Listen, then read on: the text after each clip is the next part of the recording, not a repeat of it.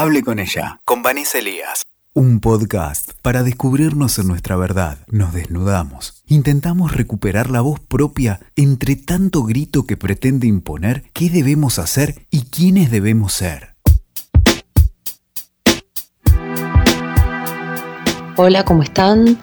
Soy Vanessa Elías y esta es una nueva edición de Hable con ella.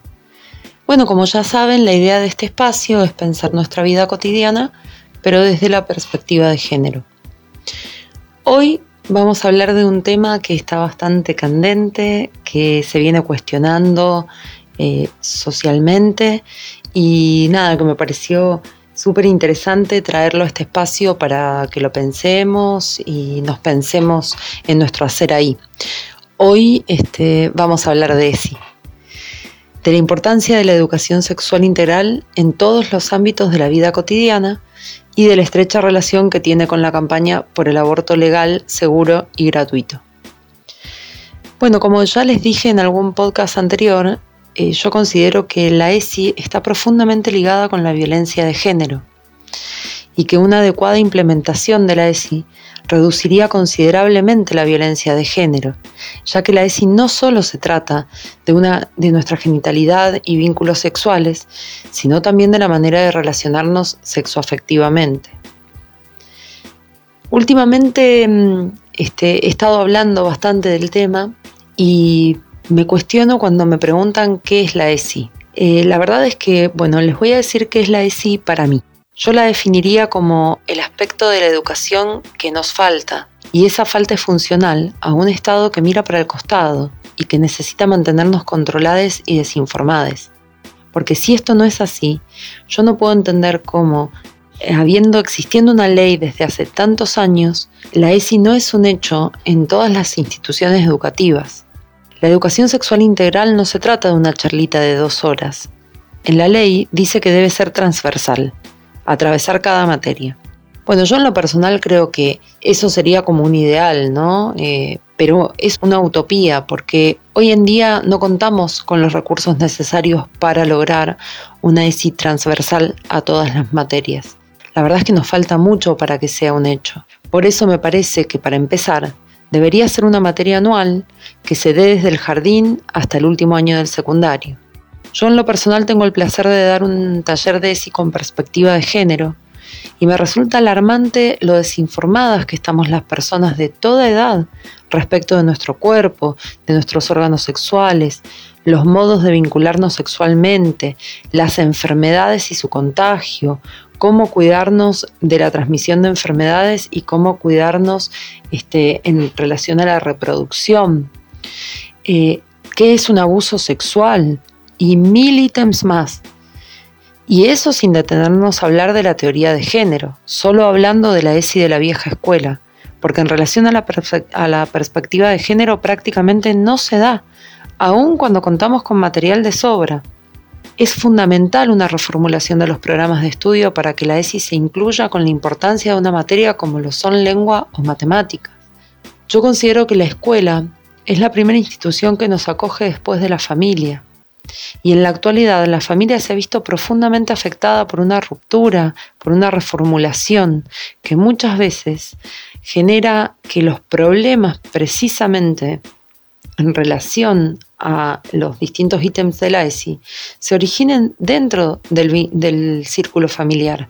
Y no hay otro lugar de pertenencia tan presente y cotidiano en la vida de niñas y adolescentes como lo es la escuela, por eso es fundamental implementar la ESI en la currícula de cada establecimiento escolar, porque esto es lo que nos va a permitir una apertura para que niñas y adolescentes puedan hablar, contarnos lo que, nos, lo que les pasa, lo que les sucede, sin vergüenza, sin tabúes, sin miedos. Lo ideal sería que comience de manera lúdica en el jardín, en la salita de 5, y se continúe hasta la adolescencia, ya que nuestros cuerpos van cambiando y nuestra manera de vincularnos con la sexualidad también. Las niñas descubren su cuerpo y su genitalidad, se tocan y necesitan saber de qué se trata, como así también cuáles son los límites. Necesitan entender que solo ellas pueden tocarse, que nadie puede ver ni tocar sus cuerpos. Y todo esto hay que poder transmitirlo sin crear pánico ni traumas, porque realmente necesitamos naturalizar, hablar de sexualidad a cualquier edad, y entender que esa es la única manera de que les más desprotegidos no tengan miedo ni vergüenza de contar, la única manera que tenemos de cuidarles. Tenemos una cantidad impresionante de docentes sumamente capacitadas en ESI. Hay un muy buen material tanto en Nación como en distintos lugares para mí, uno de los mejores es Quiero mi ESI, que es un manual que hicieron estudiantes y profesores de La Plata. Y el tema, creo que el problema eh, principal está en cuanto a los recursos, porque ni el Estado ni las instituciones privadas se hacen cargo de los recursos necesarios para tramitar la ESI, ni en cuanto a espacios y tiempos, como en relación a recursos humanos y a material didáctico. Si bien el, material didáctico existe, como les decía recién, es necesario contar con el mismo y con los recursos para aplicarlo. Lo cierto es que hoy en día existe una cantidad enorme de docentes que cubren de su propio sueldo los materiales para las clases. Y estoy hablando de clases de la currícula. Ni hablar de, lo que a ESI respecta. Es cierto también que la ESI no es solo una cuestión de recursos. Hay un montón de factores que se juegan en el contexto de la ESI. Porque, a ver, si bien es cierto que asociamos muchas veces a los estratos sociales más altos que cuentan con mayores recursos económicos este, a un acceso al conocimiento ¿sí? más fácil. Eh, la verdad es que no hay garantías en relación a esto. En, en esos estratos también la ESI sigue siendo un tabú. La verdad es que no es que se habla con naturalidad de sexualidad. Se dan por supuestas un montón de cosas que no deberían darse por supuestas. Y además, bueno, en el contexto también se juegan todos los sectores religiosos, sobre todo el fanatismo religioso, que siempre se resiste a esta aplicación de la ESI porque obviamente tiene asociada la sexualidad con no sé, con el pecado, con lo inmoral, con lo prohibido, con el tabú, y entonces se oculta, porque no es que no suceda, ¿eh? no es que en los, estratos eh, de clase media alta o religiosos eh, no es que en esos ámbitos no existan abortos, no existan relaciones extramatrimoniales, no existan enfermedades de contagio sexual, no existan embarazos no deseados en adolescentes. Por supuesto que existen. Lo que sucede es que se invisibilizan. Son clases donde hay un alto índice de abuso sexual y de abortos. Por eso yo creo que uno de los mayores errores que cometemos es asociar la falta de sí a la falta de recursos económicos, porque eso es un reduccionismo. Por supuesto que en los barrios más carenciados las escuelas cuentan con menos recursos y menos presupuesto que en las zonas residenciales. Pero también es cierto que la mayoría de los profesores que trabajan en dichos barrios, en villas, etc., intentan llevar la ESI con los recursos que tienen. Y además hay grupos de personas que trabajan en pos de que esto suceda.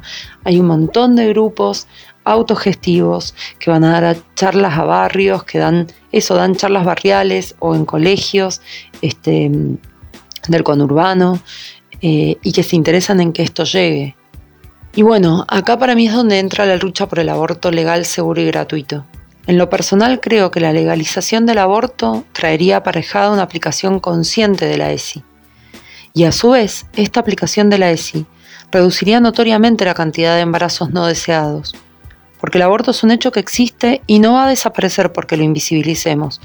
Creo que realmente ya es hora de que entendamos que jamás el debate ha sido aborto sí o aborto no. El aborto sucede y me parece absolutamente impensable, imposible que nos permitamos pensar que entonces las mujeres y las personas gestantes deberían abortar en la clandestinidad. Esto me parece un horror. Entonces, invisibilizarlo no va a hacer que desaparezca. Siempre la adquisición de un derecho es una ganancia, por donde se lo mire. Legalizar el aborto, por un lado, terminaría con la mafia de los abortos clandestinos, a manos de pseudomédicos que se llenan de dinero a costa de la vida de mujeres. Y por otro lado, pondría sobre la mesa las estadísticas reales de abortos anuales. Porque una cosa es la información con la que contamos y otra cosa es lo que en verdad sucede la invisibilización de los abortos clandestinos para muchas clases que pueden pagar hace que realmente nuestro, nuestras estadísticas sobre abortos sean eh, muy eh, distantes, muy distintas de las reales. La legalización del aborto es lo único que permitiría salvar vidas. No solo viene de la mano de una mejor implementación de la ESI, sino también de asesoramiento y contención para quien decide abortar. Y está comprobado en los países que lo legalizaron que el índice de abortos bajó considerablemente. Y para este, saber esto y para tener material sobre esto basta con googlear y, este, y leer cómo ha sucedido en todos los países que tienen el aborto legal. Bueno, para ir cerrando este podcast, les propongo que nos autoricemos a hablar, que construyamos una ESI entre todos, habilitando las charlas, la escucha, sin vergüenza, sin tabúes, hablando de los distintos tipos de relaciones que se pueden entablar, del compromiso y el respeto con el que necesitamos hacerlo. Hablemos de menstruación, de orgasmos, de masturbación y de goce sexual, con la naturalidad que esto tiene. ¿Cómo puede ser que nos resulte tan fácil naturalizar la violencia y tan difícil naturalizar la sexualidad? Les dejo con esta pregunta. Y les recuerdo que pueden buscarme en Facebook como Lic Vanessa Paola Elías, psicóloga con perspectiva de género, en Instagram como Lic Van Elías y en Twitter Lic Van Elías 1. Y así me pueden hacer las preguntas que les surjan o sugerirme temas que les interese ampliar. Y también ahí pueden encontrar mi número de teléfono para coordinar sesiones o para consultarme por ahí. Bueno, hasta nuestro próximo encuentro. Escuchaste. Hable con ella, con Vanessa Elías. WeToker. Sumamos las partes.